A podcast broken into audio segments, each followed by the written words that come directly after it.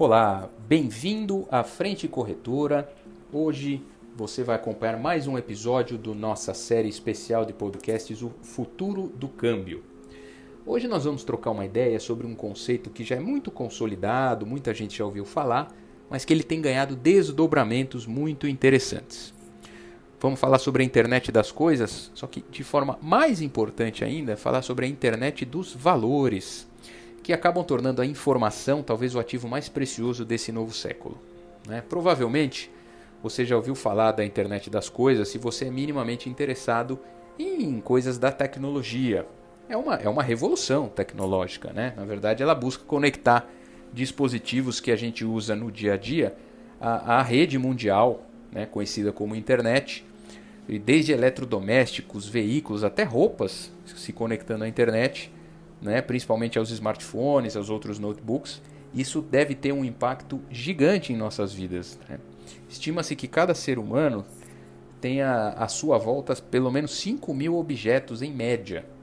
Segundo uma consultoria muito grande de tecnologia, Gartner, nós já temos aproximadamente 26 bilhões de dispositivos com algum tipo de sistema de conexão de internet das coisas. E ela pode ser ainda mais abrangente e trazer benefícios para o campo dos negócios, já que consegue proporcionar às empresas novas formas de conduzir e monitorar operações de maneira remota. Essa tecnologia permite às companhias ver, ouvir e possam alimentar com constantes informações seus aplicativos e armazenar esses dados, e não importa a distância, Além disso, é, o, o, decrescente custo desses dispositivos já tem possibilitado o crescimento de várias operações desse tipo. Né?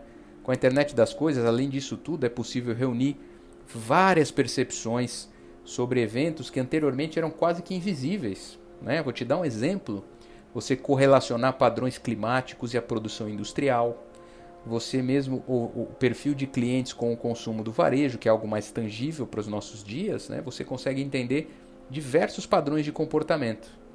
E como é que será que essa inteligência, né, essa internet das coisas vai se enquadrar no, quando a gente pensa no nosso dinheiro? Bom, sempre que a gente movimenta alguns valores, na verdade a gente não manda dinheiro, né? a gente manda informação. Uma transferência financeira para comprar um imóvel, para investir, você faz uma transação de dinheiro, mas que na realidade você está enviando informações. Né? Então, desse ponto de vista, a moeda é perfeitamente enquadrada nessa nova revolução aí. Só que aí a gente gosta de mudar um pouco as coisas chamando de internet dos valores, ou em inglês, a Internet of Value.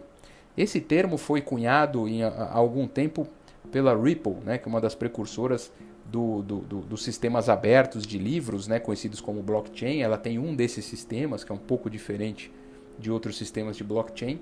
Ela conceituou essa internet das coisas como internet dos valores e prevê nesse conceito que a internet é, é, em que os valores sejam transferidos com a mesma facilidade, economia e confiabilidade com qualquer, como qualquer dado ou qualquer informação hoje é transferida. E a tecnologia blockchain acaba se apoiando muito nessa visão. Né? Ela facilita o acesso à infraestrutura de transferência de valores, é uma rede confiável, tem protocolos muito bem definidos.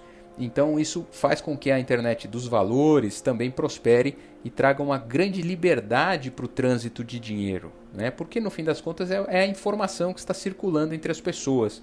E não importa o lugar do mundo que você esteja. Então, quanto maior for essa rede, mais rapidamente a gente vai colocar no nosso dia a dia essa realidade. A internet dos valores e as suas informações são os verdadeiros ativos, as preciosidades do século XXI. E essa vai ser a grande revolução na distribuição dos recursos financeiros ao redor do mundo, sem nenhum intermediário. Né? Intermediário normalmente torna os processos muito engessados, muito caros.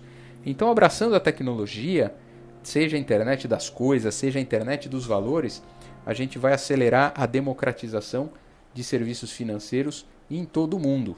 A gente acredita muito nisso, é por isso que a gente discute todos os dias aqui na Frente Corretora sobre o futuro do câmbio.